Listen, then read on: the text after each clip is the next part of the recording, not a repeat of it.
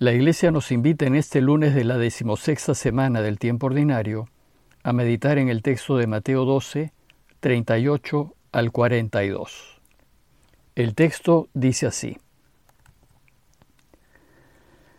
En aquel tiempo algunos escribas y fariseos dijeron a Jesús, Maestro, queremos que nos hagas ver un signo. Él les respondió, Esta generación malvada y adúltera reclama un signo pero no se le dará otro que el del profeta Jonás. Porque así como Jonás estuvo tres días y tres noches en el vientre del pez, así estará el Hijo del Hombre en el seno de la tierra tres días y tres noches. El día del juicio, los hombres de Nínive se levantarán contra esta generación y la condenarán, porque ellos se convirtieron por la predicación de Jonás, y aquí hay alguien que es más que Jonás. El día del juicio, la reina del sur se levantará contra esta generación y la condenará, porque ella vino de los confines de la tierra para escuchar la sabiduría de Salomón, y aquí hay alguien que es más que Salomón. Pasado el domingo, retomamos la lectura continuada de los días de semana, y como saben estamos leyendo el Evangelio de Mateo, y vamos ya en el capítulo 12. En los días anteriores habíamos visto que Jesús tuvo fuertes discusiones con los fariseos, y ellos, después de estas discusiones, se confabularon para acabar con Jesús. En el relato de hoy, a los fariseos se le unen los escribas, y es así como empieza el texto. Algunos escribas y fariseos dijeron a Jesús, ¿quiénes son estos escribas? Originalmente los escribas eran quienes transcribían a mano los diversos libros religiosos judíos que nosotros llamamos el Antiguo Testamento. El trabajo del copista era muy apreciado en esa época, pues no había otra manera de hacer copias de libros, y ellos hacían este trabajo con mucha diligencia y cuidado. Pero, con el tiempo, los escribas se convirtieron en conocedores de la ley o maestros de la ley. Su trabajo era explicar la ley, pero como la ley regía también las relaciones sociales del pueblo de Israel, los escribas también se convirtieron en intérpretes de esta o asesores legales. Los escribas enseñaban y asesoraban a los fariseos en la correcta interpretación de la ley. La gente llamaba a los escribas rabí, que era un título de mucho respeto, mediante el cual la gente reconocía su sabiduría con respecto a la ley. A Jesús, la gente también lo llamó rabí o maestro, por su extraordinario conocimiento de las escrituras religiosas judías. Pero Jesús fue un maestro no convencional y que no se había formado en las grandes escuelas rabínicas de Jerusalén. Nadie sabía dónde se había formado, excepto que venía de un desconocido asentamiento humano llamado Nazaret. Y en palabras de Natanael, de Nazaret nada bueno se puede esperar. El asunto es que Jesús interpretaba las escrituras como ningún otro rabí lo hacía. Y su interpretación no solo era acertada, sino que además asombraba a la gente y desconcertaba a los escribas profesionales. El texto de hoy es una muestra del manejo que Jesús tenía de la escritura judía. Dice el texto que escribas y fariseos le dijeron, Maestro, queremos que nos hagas ver un signo. ¿Y por qué los escribas y fariseos le piden un signo a Jesús? Lo que sucedía era que Jesús los tenía desconcertados, pues si bien hacía signos y milagros, no quedaba claro que estos signos lo indicasen como el Mesías esperado. Ellos, escribas y fariseos, que eran muy apegados a la ley, querían un signo que les permitiese verificar en la ley que efectivamente podía ser considerado el hijo de David, es decir, el Mesías. Vimos en días pasados que Jesús había dado muchos signos de ser el Mesías. Sin embargo, para ellos esos signos no fueron signos de poder y de fuerza extraordinaria que permitiese pensar que él podría destruir a los invasores romanos. Los signos de Jesús fueron signos de que él es el siervo del Padre y que su deseo es hacer solo su voluntad.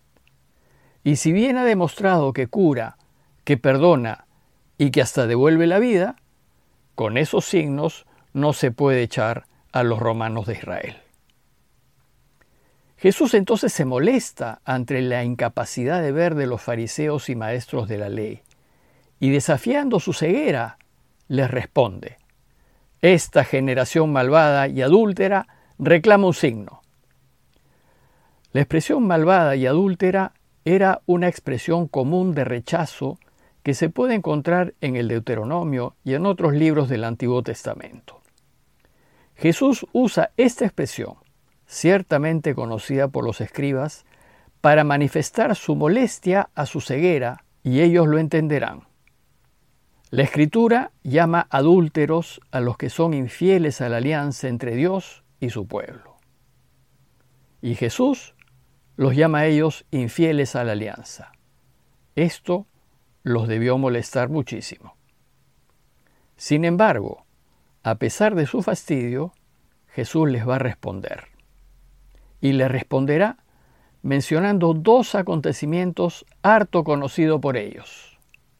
Primero, la conversión de la ciudad de Nínive ante la predicación de Jonás y el viaje de la reina de Saba para escuchar la sabiduría de Salomón.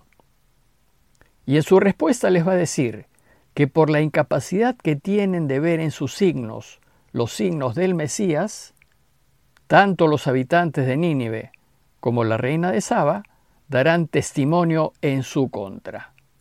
Porque ellos sí pudieron ver la mano de Dios en la predicación de Jonás y en la sabiduría de Salomón, pero ellos son incapaces de ver. Veamos primero el signo de Jonás. El judío Jonás había recibido el encargo de Dios de ir a la gran ciudad de Nínive y anunciarle la necesidad de convertirse, pues quería que Israel fuese luz de las naciones. Pero resulta que Jonás se resiste a ir, porque consideraba que Nínive era una ciudad corrupta, llena de extranjeros repudiables, y entonces huye en barco a Tarsis. Durante la travesía se desató una gran tormenta, y entonces los marineros le rezaron a sus dioses para no hundirse. Jonás estaba durmiendo, y lo despiertan para que también él le rece a su Dios. Entonces Jonás reconoció que él no había cumplido la misión que Dios le había encomendado. Ante esto, los marineros, a fin de calmar la tormenta, lo echaron al mar y un gran pez se lo tragó. Según la historia, Jonás estuvo tres días en el vientre del pez hasta que fue vomitado en tierra seca. Y entonces Jonás se dirigió a Nínive a anunciarle su conversión. Jesús usa la historia de Jonás como signo de su propia misión en medio del Israel infiel. Dice el texto, Así como Jonás estuvo tres días y tres noches en el vientre del pez, así estará el Hijo del Hombre en el seno de la tierra tres días y tres noches, aludiendo hacia su muerte y su resurrección. De hecho, su resurrección será el gran signo de que es efectivamente el Mesías. Y luego les recuerda que los de Nínive se convirtieron por la predicación de Jonás. ¿Cómo es que ellos no son capaces de ver a Dios Padre en los signos de Jesús?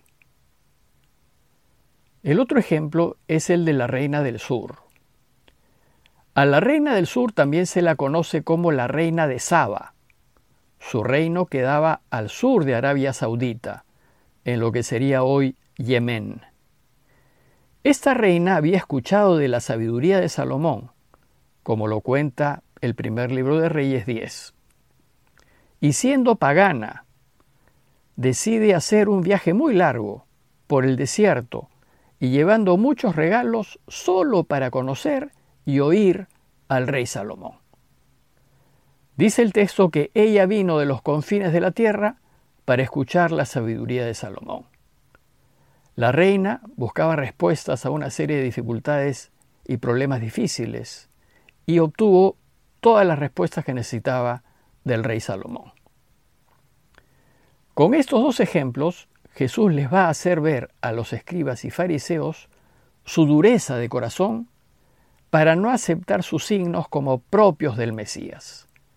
Y les va a decir a los fariseos y escribas que lo cuestionan, que en el día del juicio, la ciudad de Nínive y la reina del sur darán su testimonio contra sus contemporáneos, pues fueron incapaces de ver en él la mano de Dios.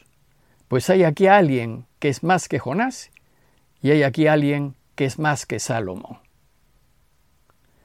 En conclusión, la enseñanza de hoy trata de nuestra ceguera espiritual. Los invito a considerar que a veces nos ponemos el límite de la razón, de lo que está escrito, de lo que se puede comprobar y nos cerramos a la posibilidad de ver más allá. Si bien la razón es extraordinaria y hay que usarla, pues Dios nos ha hecho seres racionales, hay realidades que la razón no puede penetrar. El corazón, por ejemplo, tiene razones que la razón no entiende. Pues el amor no es entendible por la razón. Por eso a veces la razón afirma que el amor es ciego.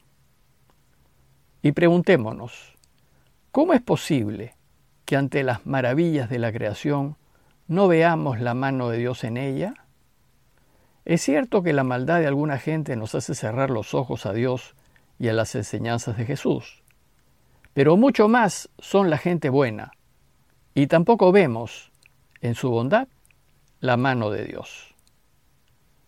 Pidámosle a Dios que seamos capaces de descubrir en las enseñanzas de su Hijo el camino para volver a Él y pidámosle que nos ayude a caminarlo.